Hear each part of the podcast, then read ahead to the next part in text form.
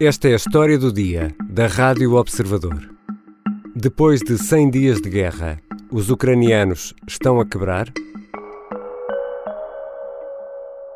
Станом на сьогодні під контролем окупантів перебуває близько 20% нашої території. Volodymyr Zelensky explica no Parlamento luxemburguês que, nesta altura, cerca de 20% do território ucraniano está em mãos russas. São 125 mil quilómetros quadrados. Portugal continental e ilhas têm pouco mais de 92 mil quilómetros quadrados. Zelensky continua a dar números que nos ajudam a perceber a dimensão e as consequências de uma guerra que se arrasta há 100 dias. 300 mil quilómetros quadrados, mais de três vezes a área ocupada por Portugal, é agora terreno minado. Zelensky completa o rol de dados lembrando que a frente de batalha tem mil quilómetros, mais do que a distância entre Lisboa e Valência. Розтягнулося по фронту понад тисячу кілометрів. Щоденно Україна потерпає від російських ракетних ударів.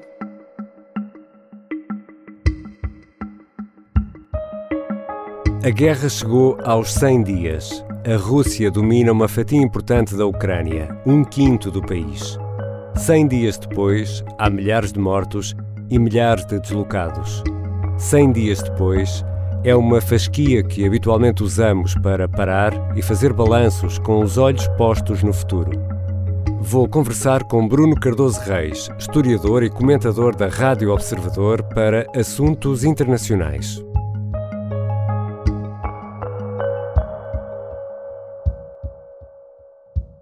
Bem-vindo, Bruno. Obrigado. Bruno, 100 dias é uma daquelas uh, datas redondas, uh, aquelas datas que nos obrigam a pensar uh, em que ponto estamos. uma centena de dias depois do início de, da invasão, conseguimos fazer aqui um ponto de situação? Sim, quer dizer, em termos de conflitos armados, de facto não é talvez a data mais evidente. Embora há uma famosa campanha dos 100 dias, que é aquela campanha Exato. em que o Napoleão tenta uh, recuperar o trono e recupera e depois tenta derrotar a chamada sétima coligação, a última grande coligação contra ele e acaba por perder em Waterloo. Mas aí realmente, digamos, o Napoleão optou, e aliás isso foi discutido na altura, se ele deveria fazer uma guerra defensiva, ou seja, o tipo de guerra que no fundo a Ucrânia fez se devia apostar no, no, ataque, que era aquilo que ele mais gostava, e, e numa, numa, uhum. nova batalha decisiva. Ele apostou numa batalha decisiva e, uh, e perdeu, não é? a Ucrânia realmente fez esta aposta por uma resistência, digamos, nacional. E, e, portanto, eu acho que não é possível ainda chegar a conclusões definitivas. Houve uma série de batalhas. Uh, a, a, a, Ucrânia ganhou a Batalha de Kiev, que era absolutamente central uhum. para mostrar que podia continuar a resistir. Eh, mas eh, as guerras são feitas muitas vezes de muitas batalhas e, portanto, acho que é demasiado cedo para se dizer que já há aqui um vencedor claro. E ouvimos eh, precisamente o presidente Volodymyr Zelensky no arranque deste episódio referir que um quinto do país, ou seja, 20%, está já em mãos russas. Um quinto é já uma fatia importante do território. Sim, é uma fatia muito importante do território. Eu estou convencido que, de facto, Putin acreditava, subestimando aqui a capacidade de resistência da Ucrânia, que lançando todas estas tropas facilmente faria cair o governo, faria cair o regime, eh, no fundo iria controlar a Ucrânia como uma espécie de Estado satélite. Eh, isso não foi possível, mas de facto eh, conseguiu alguns resultados no Sul, mesmo com muita resistência, enfim, uma vitória pírrica, por exemplo, em Mariupol, em que basicamente conquistou uma cidade que primeiro teve de arrasar completamente uh, e depois de meses de cerco, mas a verdade é que ocupou esse território, que, é, que faz aqui uma ponte entre Crimeia e o resto da Rússia, uh, e mesmo na zona do leste, na zona do Donbass, concentrando aqui o máximo de meios, o máximo de artilharia, usando este tipo de método, não é, de bombardear tudo indiscriminadamente, de facto a Rússia tem estado a conseguir avançar algumas, alguns quilómetros por dia eh, e, portanto, se formos somando tudo isso, eh, mesmo com derrotas importantes, por exemplo, em Kiev, a verdade é que a Rússia ocupou aqui já eh, uma percentagem importante do território ucraniano, a leste e a sul, estes tais 20%. E olhando aqui para outros dados que também nos ajudam a perceber a dimensão deste, deste conflito, por exemplo, em relação ao número de vítimas, sabemos qual é o número de vítimas? Há dados eh, independentes ou exatos sobre o número de vítimas? Bem, aí o problema é sempre, digamos, a credibilidade dos dados, não é? E, sabemos que é normal que quer de um lado, quer do outro, haja a tentativa de ocultar ou reduzir o número de baixas próprias, digamos assim, e de eh, inflacionar as estimativas de baixas do outro lado. Uh, e, uh, e, depois há também a questão, obviamente, dos mortos civis. as estimativas, digamos, de entidades independentes, inclusive de órgãos de comunicação de referência, andam a, nas dezenas de milhares de mortos. Portanto, provavelmente mais de 40 mil somados civis e militares dos dois lados, vamos dizer assim. Uh, e essa, esse, essa estimativa não me parece, digamos, excessiva, uh, tendo em conta uh, aquilo que está a acontecer no terreno e tendo em conta também, inclusive, as notícias que nós temos do lado russo, por exemplo, desta procura desesperada de tropas e de voluntários. do lado ucraniano também, estas declarações, sobretudo as mais recentes do presidente Zelensky, a mostrar também muita preocupação com a intensificação do número de, de mortes, de baixas, nomeadamente nesta campanha no Donbass. Декількох сотень людей 450-500 людей навіть іноді буває поранених щодня. E, e esse, esse número de mortos e de feridos, eh, e pegando num, num ponto que referias aí, é também usado como ato de propaganda, também é arma de propaganda. Sim, eh, sim, é esse o problema, não é? Eh, lá está, há aqui dificuldades objetivas em conseguir apurar por vezes estes números. Nós, por exemplo, uma coisa que temos visto, e isso também é um sinal das dificuldades da Rússia, é que muitas vezes, e também do tipo, digamos, de, da forma como a, as Forças Armadas russas também olham para os seus soldados, um bocado como carne para canhão, de facto, um exército bem organizado, por regra, não deixa os seus mortos no campo da batalha, tenta recolhê-los, tenta dar-lhes o enterro digno, etc. E de facto, nós vimos, a própria imprensa internacional mostrou muitas imagens, eh, não só de corpos de civis, não é, eh, massacrados, mas também de soldados russos, digamos, espalhados pelos campos. Eh, e portanto, se no fundo esses soldados são abandonados, é, é normal que depois não haja um sistema de reporte muito rigoroso. Agora, a par disso, há essa outra questão que é, mesmo quando eh, os números vão sendo recolhidos, eh, num contexto de guerra, é normal que não se dê muito eco a números que são negativos para nós, ou seja, uhum. estamos a ter muitas baixas, eh, e que se tente o mais possível inflacionar o número de baixas do outro lado, e também, inclusive, que se, ah, no fundo também se puxa aqui pelo número de mortes civis, por exemplo, no caso da Ucrânia, que obviamente é uma forma também de procurar alguma simpatia da, da comunidade internacional. E Bruno Cardoso Reis, em relação, por exemplo, aos refugiados e deslocados, também é um dado uh, importante. Aqui, apesar de tudo, é mais uh, fácil de contabilizar os que saem. Uh, dentro da Ucrânia será mais complicado, imagino. Sim, ou seja, no fundo temos estimativas de mais de 10 milhões de deslocados, não é? Eh, mas talvez metade desse número serão, serão refugiados. Portanto, mais de 5 milhões de refugiados, ou seja, aqueles que efetivamente saíram da Ucrânia para outros países, em particular para, para países europeus, inclusive alguns para Portugal. Eh, esses, eh, por regra, são, no fundo, vamos dizer assim, apoiados por. Os, os seus processos são acompanhados por, inclusive, organizações internacionais, a Organização Internacional das, Migrações, a União Europeia, e, portanto, há aí, digamos, mecanismos de reporte mais rigoroso. Voi per avete sostenuto l'Ucraina aprendo i vostri confini, i vostri cuori e le porte delle vostre case agli ucraini che scappano dalla guerra. State offrendo generosamente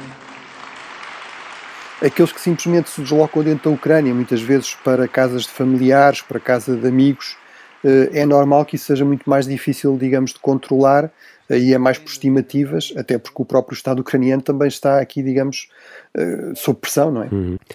Estamos nos 100 dias de guerra. Uh, Bruno Cardoso Reis, no início assistimos uh, a uma feroz resistência ucraniana e, e, uma aparente falta de eficácia por parte das forças armadas russas. Como já disseste, Moscou perdeu a importantíssima batalha de Kiev, mas venceu outras batalhas. Sim, eh, aqui uma questão que eu sublinho sempre muito, e eu percebo que é uma tendência natural, mas a verdade é que se nós pensarmos na história, rapidamente se percebe que as guerras, sobretudo à medida que se, que se prolongam, ou seja, guerras mais prolongadas, dificilmente têm um percurso linear, ou seja, nós temos por exemplo, na Segunda Guerra Mundial, que durou seis anos, eh, durante os dois primeiros anos, praticamente só havia vitórias da Alemanha nazi. E, no entanto, a Alemanha nazi acabou por perder a Segunda Guerra Mundial. Uhum.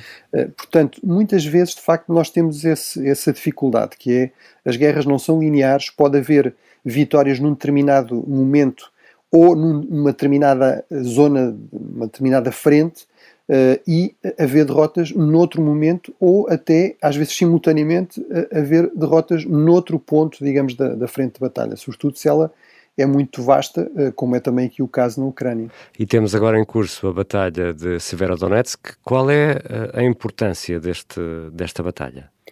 Bem, eu acho que ela é, sobretudo, muito importante para a Rússia, ou seja, a Rússia realmente concentrou a, sua propaganda, a sua narrativa uh, nesta ideia de que está, de que no fundo aqui a grande prioridade é o Donbass, portanto é esta zona do leste da Ucrânia separatista que, enfim, tudo indica que a Rússia se está a preparar para vir a anexar, como já fez em relação à Crimeia, e portanto, de facto há uma parte importante do território dessas duas, desses dois distritos, vamos dizer assim, separatistas, eh, que ainda não são controlados eh, pela, digamos, pelas forças pró-russas e pelo próprio exército russo. Eh, e, portanto, isso, do meu ponto de vista, seria aqui o objetivo mínimo para o Presidente Putin poder declarar uma vitória com o um mínimo de credibilidade interna, apesar da censura e tudo isso, apesar de tudo, algum eco chegou à Rússia destas dificuldades, até inclusive elementos da própria elite russa eh, vieram dizer em algumas, algum, algumas ocasiões que as coisas não estavam a decorrer de acordo com os planos eh, e, portanto, eu acho que para a Rússia isso é especialmente importante. Para a Ucrânia, eu acho que é sobretudo muito importante não haver aqui uh, um colapso da resistência, não haver aqui um cerco que uh, leva a que muitas unidades ucranianas uh, sejam perdidas. Portanto, acho que aqui o que é fundamental para a Ucrânia, sobretudo nesta fase em que a Ucrânia está a tentar, no fundo, um reforço importante eh, dos seus meios, com um novo, novo armamento mais sofisticado, eh, com mais capacidade de fogo, com mais alcance eh, a partir do Ocidente, é muito importante conseguir aguentar, retardar o mais possível este avanço russo, na expectativa que depois será possível fazer aqui algum tipo de contra-ataque nesta região e noutras. Aliás, já a ideia de que isso pode estar a acontecer na zona de Kherson, na zona do sul, hum. uh, e, e, no fundo, recuperar o território entretanto perdido. Mas para isso é fundamental, de facto, não haver aqui um completo colapso da resistência, um colapso da frente ucraniana. Mas eh, por tudo isso que estás, que estás a dizer, e o próprio Ministério da Defesa britânico vai quase que numa base diária, disponibilizando informações e, e, avaliações sobre o que se passa no terreno e o avanço de, das tropas russas e essa dificuldade por parte das tropas uh, ucranianas.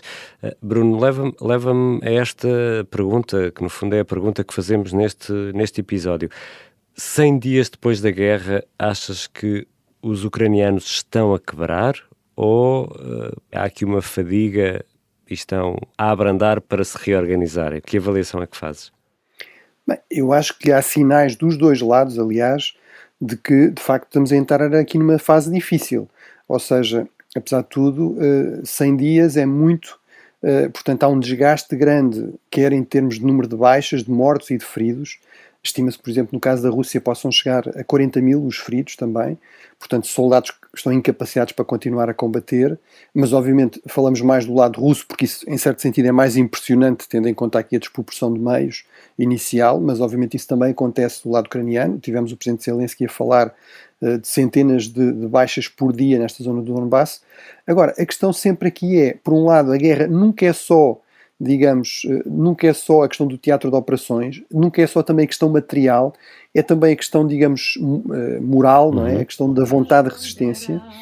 E aqui, tipicamente, um país que está a ser invadido tem, no fundo, esta, esta vantagem, se podemos dizer assim, que é, eh, no fundo, as tropas ucranianas sabem que se perderem, que se desistirem, perdem o seu país, quer dizer, não têm para onde recuar, não é? Apesar de tudo, os soldados russos têm um sítio seguro e bastante menos arriscado para onde retirarem se as coisas correrem mal.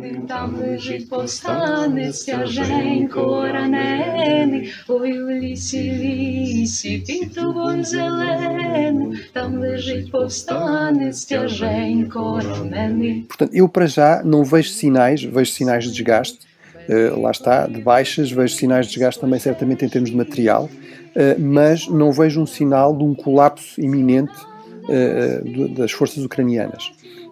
agora, por exemplo, se os russos conseguirem uh, aumentar aqui o, o, ritmo de avanço no Donbass, do 2 ou 3 km por dia para um ritmo ma maior, se começarmos a ver sinais de que a partir do norte, a partir do sul, conseguem fazer aqui um cerco, quebrar as linhas de comunicação entre esta zona de Severodonetsk e o resto da Ucrânia, isso realmente pode levar pelo menos a um, a um, colapso parcial da, da frente, e às vezes, quando é assim, isso depois tem um efeito em cascata, não é?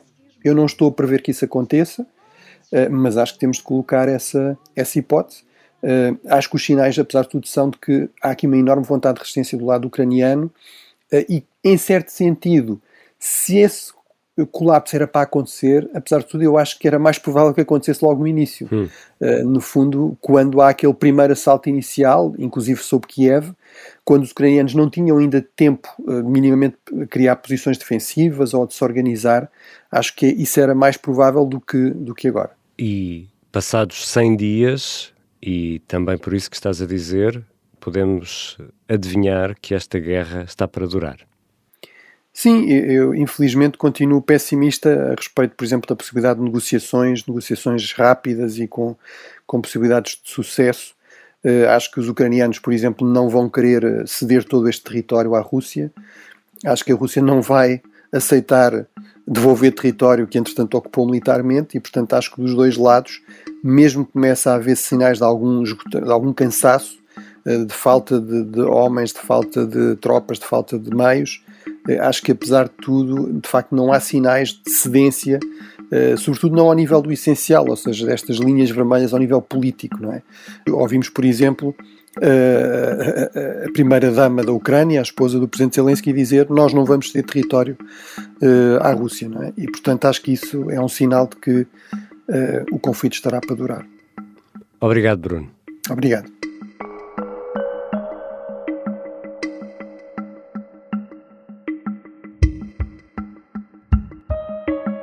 Bruno Cardoso Reis é professor universitário, historiador, especialista em relações internacionais. É comentador da Rádio Observador. Podemos ouvi-lo diariamente no Gabinete de Guerra e semanalmente no Café Europa, dois programas também disponíveis em podcast. Esta foi a história do dia. A sonoplastia e a música do genérico são do João Ribeiro. Eu sou Ricardo Conceição. Até segunda.